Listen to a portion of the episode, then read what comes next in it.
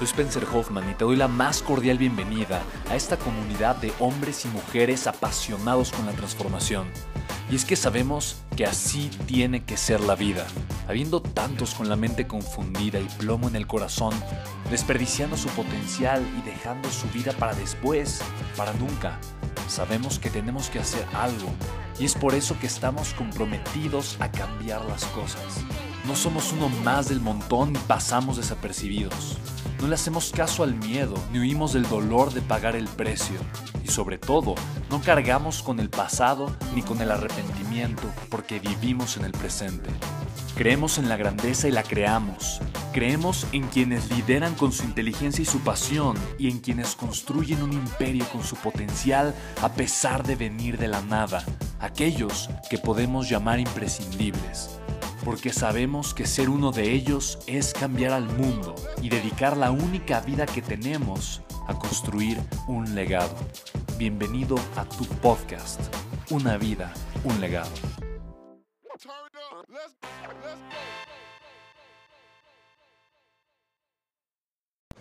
Chicos y chicas del podcast, ¿cómo están? Tengo el día de hoy una mujer extraordinaria que quiero y admiro muchísimo, se llama María Montemayor.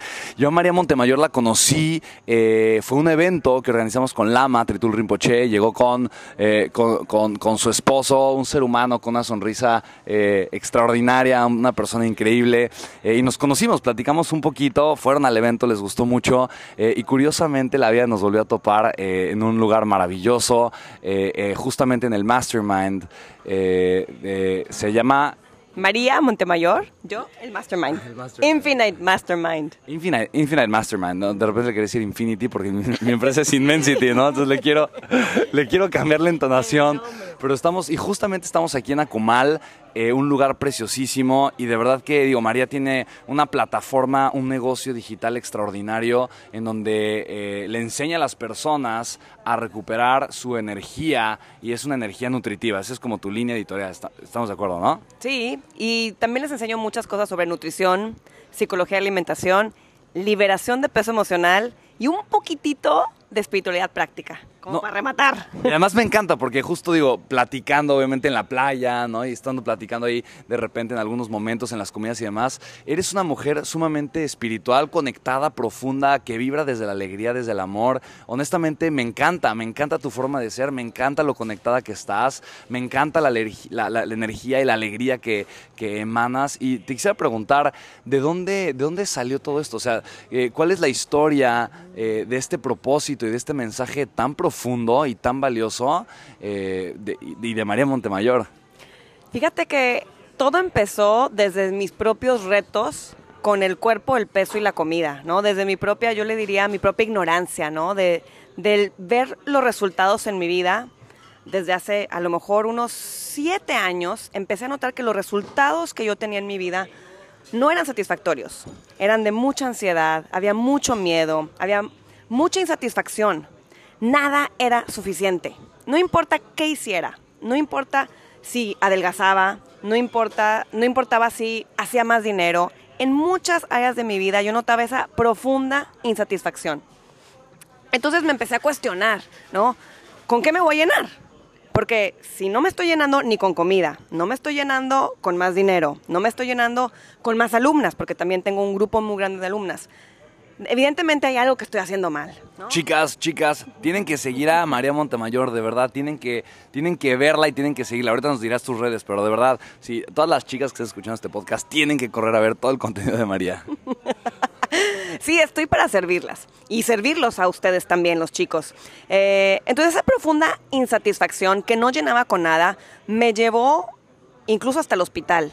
Hubo una etapa en mi vida en la que estuve seis días en el hospital fue una experiencia que me llevó a mis rodillas, realmente una lección de humildad.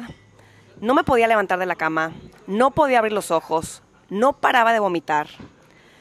No me podía mover, tenía un collarín porque si me movía tantito me vomitaba. Los doctores no sabían qué era.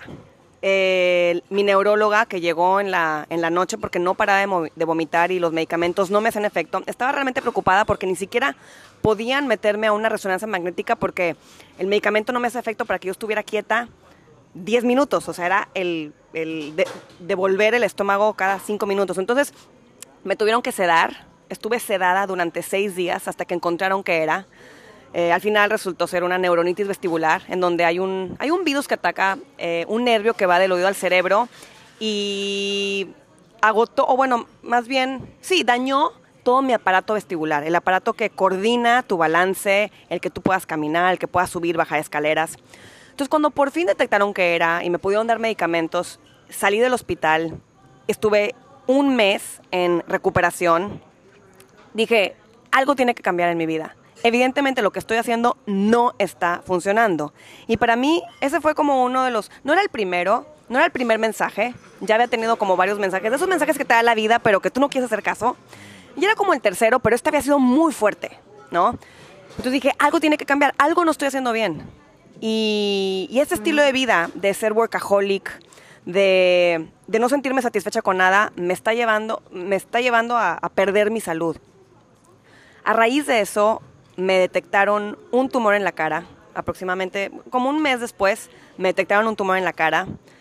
Eh, después encontraron en mi cerebro unas fisuras que, que indicaban que podía haber un- una enfermedad que todos conocen como esclerosis múltiple. Y ese posible diagnóstico mm, volteó mi vida de cabeza. Esto incluso no fue hace tanto tiempo, fue hace poco. Entonces, como que fueron muchos mensajes en un periodo muy corto de tiempo, en donde yo decía, de plano, María, no estás entendiendo el mensaje que te quiere transmitir la vida, no estás aprendiendo, no estás entendiendo.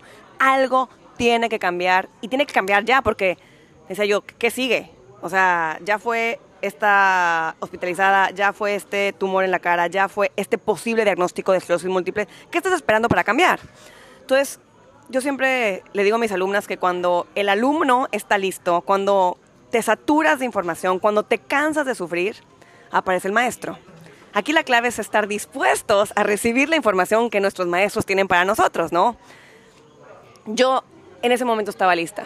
Entonces empecé a, traer a mi vida toda la información que yo necesitaba para empezar a cambiar mi mente, para empezar a abrirme y darme cuenta que la que tenía que cambiar no era lo de afuera, ¿verdad? No era el hacer más dinero, ni el estar más flaca, ni el tener más alumnas, sino que yo tenía que cambiar mi mentalidad. Entonces, yo podría resumir que ese fue el momento en el que desperté al cambio interior. Y cuando, porque ya había empezado el camino, pero era, no era tan profundo, ¿no? Era como, bueno, sí, ya solté las dietas, ya aprendí a nutrir mi cuerpo, ya aprendí amar mi cuerpo, ¿no? Después de, fui, yo fui una dietaholic durante 15 años de mi vida. Entonces había hecho muchos cambios superficiales, pero este fue como el trancazo que dijo, a ver, mi reina, o aprendes, porque quién sabe que siga. Entonces cuando empecé a adquirir toda esta información que empezó a transformar mi vida, empecé a ver- cambios, primero en mi interior, empecé a soltar muchos miedos. Yo tenía un- un miedo muy grande a la carencia, miedo a perder el dinero, miedo a perder lo que había logrado. Entonces, con esta información que, que- que a- empecé a aplicar en mi vida, perdí ese miedo a la carencia. Empecé a traer a mi vida una cantidad de abundancia que nunca había creído yo posible. Unas amistades como estas que, que, que ha traído en este mastermind, tu amistad, que, que ahora te considero mi amigo. Empecé a Ay, traer- qué linda. Sí. Ah. Empecé a traer a mi vida unas, unas cosas impresionantes. Entonces, dije, esto, esta información la tengo que compartir con las personas que estén listas para escucharla. Y fue así como empecé a integrar más temas más profundos a mi mensaje. Me encanta. Y digo, obvi- obviamente detrás de una gran persona hay una gran historia. Detrás de una gran mujer hay una gran historia. Detrás del gran impacto que estás haciendo seguramente hay una gran historia. Y, y- y justamente, digo, a mí me lleva obviamente a reflexionar ahorita justo lo que estás compartiendo, cómo los seres humanos, también de forma muy instintiva, tendemos a querer huir del dolor. Pero hay veces que el dolor es tan bueno en la vida, hay veces que el dolor es tan necesario, hay veces que el dolor es el catalizador a la transformación y sobre todo a la conciencia. Entonces yo, si algo he aprendido y ahorita me refiero a mucho más, es abrirle los brazos a la vida. Y eso implica también abrir los brazos al dolor. Porque e, el dolor trae un gran regalo, ¿no? Y trae una gran respuesta. Y muchas veces ese regalo y esa respuesta es la conciencia, es lo que a acercar al propósito, es lo que a acercar a la esencia, es lo que me va a conectar con la fuente de energía y de sabiduría que me va a permitir poder impactar a tantas eh, miles o millones de personas, eh, desde el amor, obviamente, no desde, no, no desde, pero, pero para mí eso se me hace algo, algo impactante. ¿Cómo, ¿Cómo resignificaste tú todo este dolor en un propósito o en un mensaje? Ah, qué buena pregunta. Yo había estado muy enfocada en lograr cosas desde el ego, desde la creencia de no soy suficiente, ¿no? Entonces, como yo no me sentía suficiente, como yo sentía que lo que hacía no era suficiente, hacía muchas cosas, tenía muchas metas, ¿no? No, pues que tener más alumnas, ¿no? Sacar más programas. Y yo creía que cuando cumpliera X meta, sí tenía clara cuál era la meta. Yo, yo creía que cuando cumpliera esa meta, por fin me iba a sentir en paz y que por fin me iba a sentir tranquila. Entonces trabajé muchísimo, muchísimos meses y todo mi equipo trabajamos como negros para lograr esa meta. Por fin llegó el momento de ver los resultados de esa meta y fue un profundo fracaso. o sea, sacamos, teníamos un programa nuevo, sacamos eh, nuestro webinar en donde invitamos a la gente a, registrarse al programa. Y cuando estamos ya así como listos para ver las alumnas inscritas y veo los números, digo, en la madre, esto fue un fracaso. Entonces, ahí dije, no manches, todo este trabajo, todo este esfuerzo, que yo creía que me iba a dar esta felicidad, esta satisfacción, me di cuenta que no. Entonces dije, híjole, estoy dispuesta a seguir viviendo mi vida en esta sensación de carencia, en esta sensación de insatisfacción. No va a haber nada que me llene hasta que yo me sienta satisfecha, hasta que yo me sienta, hasta que yo me sienta suficiente. Pero como tú dijiste, es que lo que acabas de decir es clave. Tuve que pasar por todo ese dolor, por todo ese sufrimiento, tocar fondo, para darme cuenta que eso no me iba a dar la felicidad. Entonces, como que cuando llegué a ese día y me sentía tan cansada y que dije, pues tengo que volver a empezar, dije, no, esta no es la manera. Tengo que empezar a sentirme satisfecha ahorita, sentirme plena ahorita. Así tenga una alumna o tenga miles de alumnas y tenga un peso en el bolsillo, tenga millones de pesos en el bolsillo, tengo que empezar a sentirme satisfecha y plena hoy. Pero tuve que pasar por ese dolor del que mencionas. Como, por ejemplo, ahorita digo, seguramente hay mucha gente que está escuchando el podcast, ¿no? O sea, la persona que ahorita está escuchando el podcast, ¿qué puede hacer para, para vivir ese proceso? ¿Cómo, ¿Cómo poder crear ese proceso de forma intencional? ¿Qué es lo que haces tú para apoyar a las personas a vivir ese proceso de una forma intencional? Yo creo que, y esto lo dicen muchos gurús, pero lo entendí de una manera distinta, cuando nos enfocamos en valorar, en valorar lo que tenemos. Pero algo que me hizo mucho sentido, yo siempre estaba enfocada en lo que no tengo, en lo que quiero. Siempre los, los incluso los coaches, los mentores te dicen, ¿qué quieres? ¿Cuáles son tus sueños? Y yo vivía mucho en aquellos sueños, ¿no? Cuando logre tal cosa. Pero no estaba valorando lo que tenía en ese momento. Entonces mi sugerencia sería, haz una lista en este momento de todo lo que tienes y no excluyes absolutamente nada. Empieza desde lo que tienes en tu cuerpo, ¿no? tengo ojos, tengo oídos, tengo lengua, tengo pulmones y luego vete por lo más, a lo mejor material. Tengo carro, tengo celular, computadora, tengo perro, tengo mamá, tengo papá. No, que la lista va a ser muy larga. Esperemos, ¿verdad? Si tenemos la capacidad de empezar a valorar. Y enfocarnos en eso. Si yo me enfoco en lo que, te, en lo que yo tengo ahorita, voy a tener muchísima más capacidad para servir a los demás. Si yo estoy enfocada en lo que quiero, en lo que quiero lograr, olvido lo que tengo. Y yo no puedo usar lo que no tengo. Entonces, para mí fue, ok, ¿qué es lo que tengo ahorita? Eso es lo único que puedo usar. Ah, pues tengo un celular, ¿verdad? A lo mejor no tengo la Mac más nueva que quiero, pero tengo el celular pedorrito y de aquí puedo empezar a grabar mi podcast, ¿verdad? Entonces, con eso me enfoco y con eso sirvo. Entre más me enfoque yo en mi capacidad de servir, en mi capacidad de hacer todo lo que yo hago con amor, con entusiasmo, con alegría, más me abro a que la vida me llene de lo que yo necesito. Pero si yo estoy enfocada en el quiero, la vida me bloquea. Para mí eso fue como, como clave, el cambiar esa perspectiva de, ay, sí, la meta y el sueño y enfocarme, ¿qué es lo que tengo ahorita, que puedo usar ahorita para servir? Me, me, encanta lo que dices y justamente, digo, creo que estoy muy alineado en lo que pienso y en lo que creo con tu mensaje. Me encanta, eso es lo que me llama así, es como un imán, sí, sí, sí, no, estoy de acuerdo, claro, no, ah, María, increíble, soy, soy su fan, soy tu fan. ¿No? Y, y justo eso, creo que no conozco una persona deprimida que su prioridad en la vida sea servir. Y viceversa, no conozco una persona enfocada en servir que esté deprimida. Entonces, la depresión es demasiado yo. Yo, yo, yo, yo, yo, yo, yo, yo. No, y me falta, y no tengo, y necesito, y, y no me hace caso, o no me dice esto, esto y lo otro, ¿no? Es cuando mi enfoque está tan metido en mí, y creo que es eso, ¿no? Cuando, cuando carezco de propósito, es muy fácil, es muy fácil estar pensando en lo que me hace falta, ¿no? Estar compitiendo con todo el mundo, con todas las demás personas. Eh, y normalmente este tipo de experiencias, ¿no? Que podemos llegar a vivir, que son experiencias tal vez cercanas a la muerte o experiencias de mucho dolor, me hacen darme cuenta que la vida se trata mucho más de lo que estoy viviendo. Y cuando nace ese propósito, nace la posibilidad, ¿no? Eh, wow, me encanta. O sea, eres una mujer sumamente conectada y, y, hablas, hablas con verdad, hablas, hablas desde el amor, eso me, se me hace lo maravilloso. ¿Qué, ¿Qué, es la energía nutritiva? O sea, ¿cuál, ¿cuál, es esta energía? ¿Cómo describirías tú la energía nutritiva? Yo creo que para mí es cuando podemos conectar, desde, empezando desde lo físico, que somos, cuando somos capaces de nutrir nuestro cuerpo, primero porque aprendemos a amarnos, aprendemos a aceptarnos, porque sí, tenemos que empezar por lo básico, tenemos que empezar por el, por el cuerpo, ¿no? Entonces, la energía nutritiva es esa energía con la que nutres tu cuerpo desde lo físico, desde la nutrición, desde la proteína, la grasa esencial, la fibra, el agua.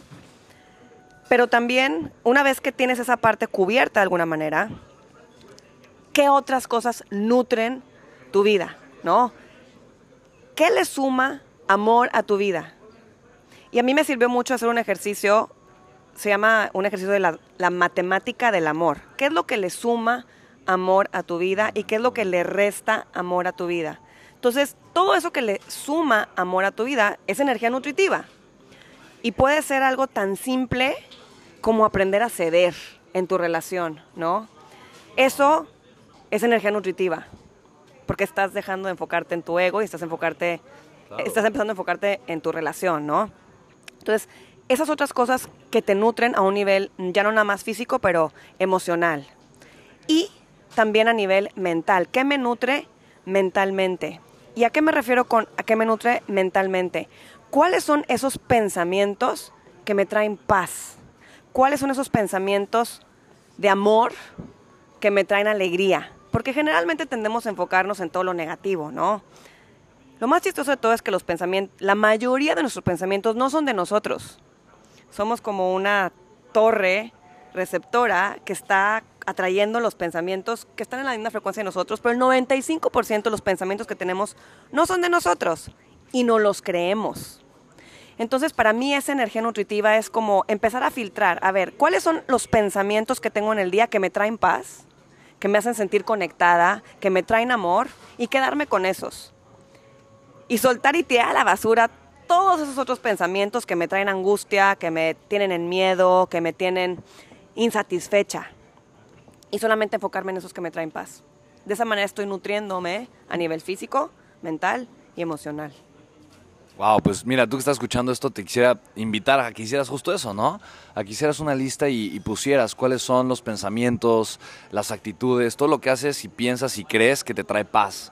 Y la pregunta es, ¿por qué no hacerlo más? ¿no? O sea, ¿por qué no procurarlo? ¿Por qué no enfocarnos más en eso?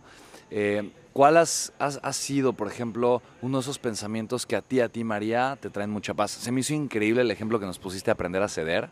Eso es energía nutritiva. Dije, wow, honestamente se me hizo algo espectacularmente grandioso y poderoso. Aprender a ceder. Qué cosa tan maravillosa. ¿Podrías compartirnos uno, otro o dos ejemplos más? Sí, eh, uno de los pensamientos que más me traen paz en mi vida es el saber que siempre tengo lo que necesito. Siempre tengo lo que necesito. ¿Para qué? Para aprender y para ser feliz.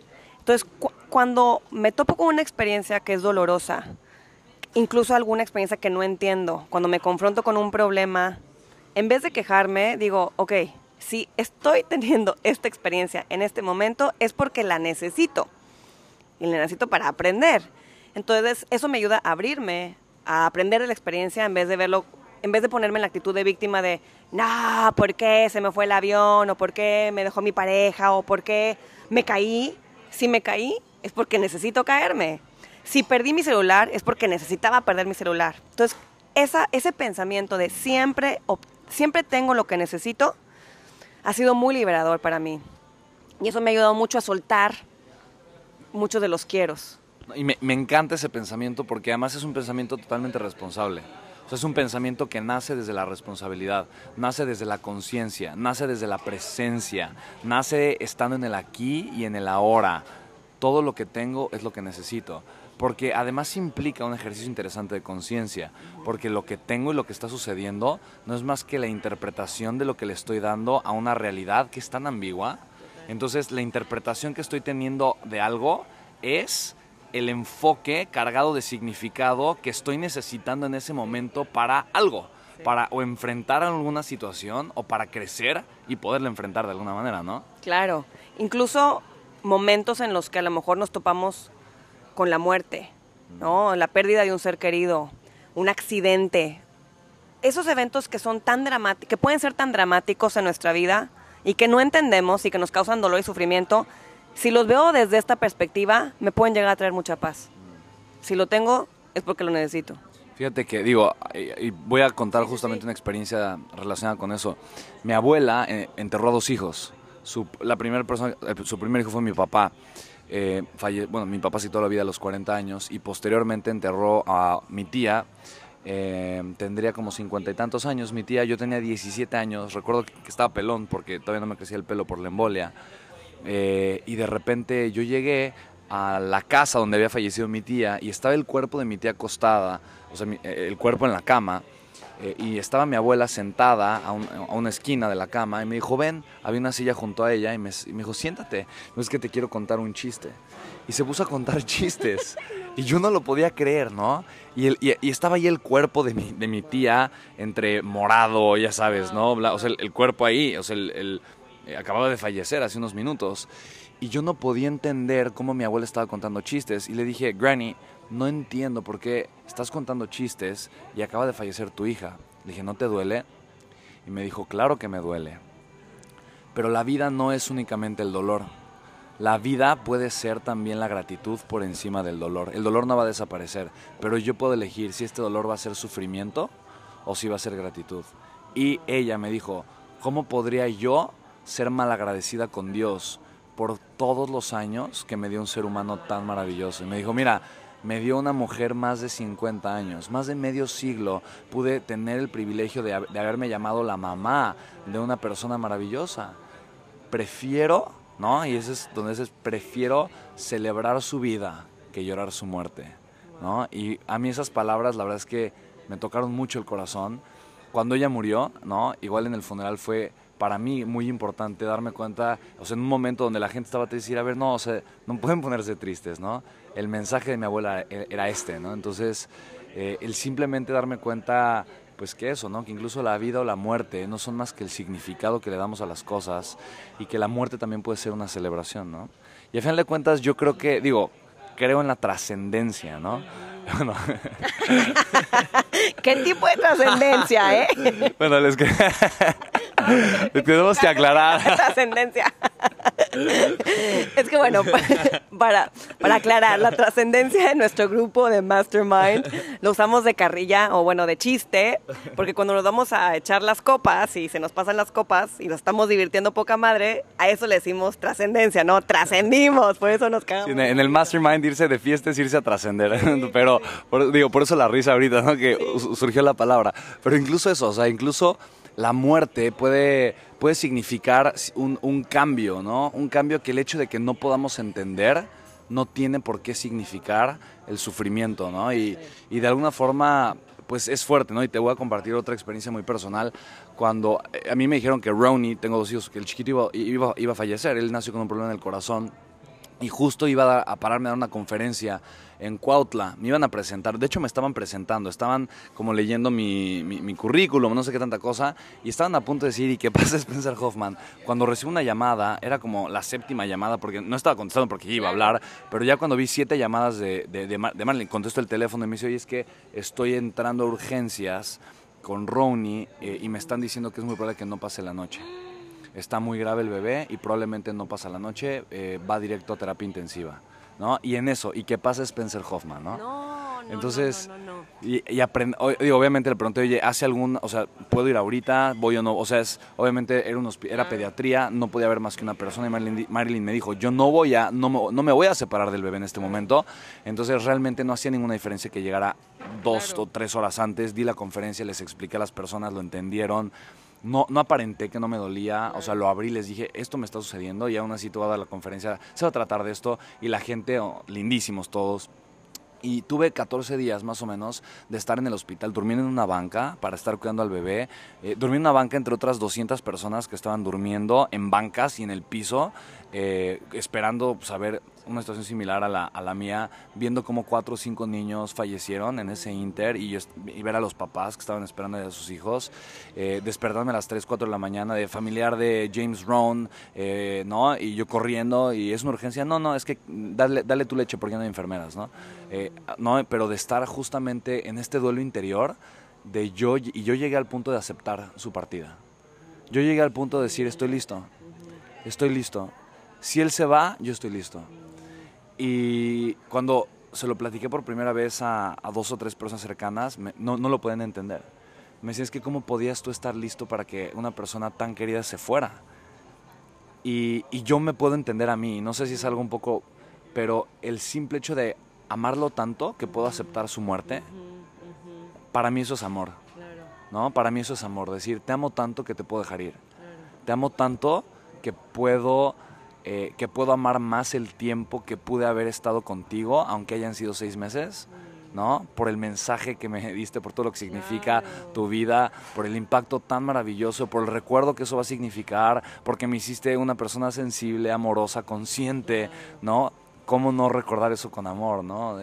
Y, y pa- y para mí eso tiene un significado muy bonito y, y de alguna manera, eh, digo, es un recordatorio constante, ¿no? El tener un hijo con síndrome de Down, ver que es diferente, pero ver que dentro de esa diferencia está su hermosura, su belleza, su perfección, ¿no? Ver que dentro de su diferencia, es, eh, y, y- digo, una de las cosas que lo hacen diferente es su amor incondicional, ¿no? Es una persona tan amorosa, ¿no? Y, y de alguna forma es eso, ¿no? Yo creo que, eh, digo, me encanta, me encanta el ejemplo que nos pones, me hace conectar, ¿te das cuenta? O sea, yo escucho a María y digo, o sea, ustedes que- yo escucho a María tres minutos y conecto, o sea, no, no puedo no, no puedo, no, no puedo no conectar, Eh, eres una, ere- de verdad, eres una mujer que hace que las personas conecten, ¿no? En un nivel súper profundo. Eh, dinos una más, dinos una más, una más para terminar con este episodio. Fíjate que ahora al revés, quiero, quiero yo decirte que yo acabo de tener un aha moment. No tienes idea lo poderoso, lo que tus palabras acaban de tener en mí en este momento. Ahorita que platicabas lo de tu granny, lo que te- esas palabras que te, que te dio en ese momento, puta. Y, les, y me voy a abrir de capa y se los voy a confesar. El único miedo que yo tengo en mi vida es perder a mi mamá. Y la verdad, yo sé conscientemente que eso va a pasar, ¿verdad? En algún momento. Lo tengo muy claro, lo tengo trabajado a nivel consciente. Muy bien, yo entiendo perfectamente que la muerte no existe, que es un proceso, es un cambio de vestido, pero aún así está la parte humana, donde, híjole, qué miedo, ¿no? Pero eso que acabas de decir en este momento acaba de ser tanto sentido, porque estoy tan preocupada por su muerte y porque no estoy agradecida por todos estos años que hemos compartido juntas y que seguimos compartiendo porque está viva, ¿verdad? Entonces, eso, y no sabes cómo lo he trabajado en terapia. Eso es lo más chistoso de todo. Lo he trabajado en terapia, porque claro, a mí me encanta la terapia, así como yo enseño a otras mujeres, yo también tengo mis maestras y yo también trabajo mis cosas con mis maestras y terapeutas. Y es algo que he trabajado de tantas maneras. Y hasta ahorita que dijiste eso, fue así como un... ¡Ting! Ya entendí. Eh. Entonces, gracias por eso. Gracias por eso, porque acaba de hacer un cambio radical en la manera en la que yo percibía ese miedo con mi mamá. No, y gracias a ti es energía nutritiva. es energía nutritiva. Ya entendí por qué me invitaste a, a, esta entrevista en el podcast, ¿eh? Ya entendí que era para mi beneficio. Yo soy la más ganona. Y para el mío, no tienes idea. La más ganona soy yo. Muchísimas gracias. Qué bonito, María Hermosa. Gracias a ti. De verdad que, wow, me encantó, me encantó este podcast. Yo sé que va a ser de muchísimo beneficio para tantas personas. Así que tú que estás escuchando este podcast, estoy 100% seguro que hubo algo que resonó en ti, hubo algo que te hizo pensar, algo que te hizo reflexionar, hubo un aprendizaje que te llevaste de esto. Entonces, te invito de todo corazón que compartas este podcast, que lo compartas a muchas personas, compártelo a través de WhatsApp, en Instagram, en tus redes sociales y también sigue a María Montemayor. Eh, en Instagram aparece arroba energía nutritiva, eh, en Facebook estás como María Montemayor. También como energía nutritiva. Buenísimo, así que síguela, tiene de verdad una misión extraordinaria, su proyecto es increíble, eh, vas a aprender muchísimo de ella eh, y bueno, así como tú la acabas de escuchar, es una mujer abierta, honesta, auténtica, es una luz brillante eh, que estoy seguro que va a iluminar tu camino como lo he hecho con el mío. Así que María Hermosa, muchísimas, muchísimas gracias por este tiempo. ¿Sabes qué es lo más grandioso de todo? Que se queda grabado. gracias a ti por esta oportunidad, por aportarme tanto. Y a todos los que nos están escuchando, gracias por estar aquí con su mente y su corazón abierto, porque nada es casualidad. No es casualidad que escuchaste esto. Así que gracias. Gracias, nos escuchamos en el siguiente podcast. Chao.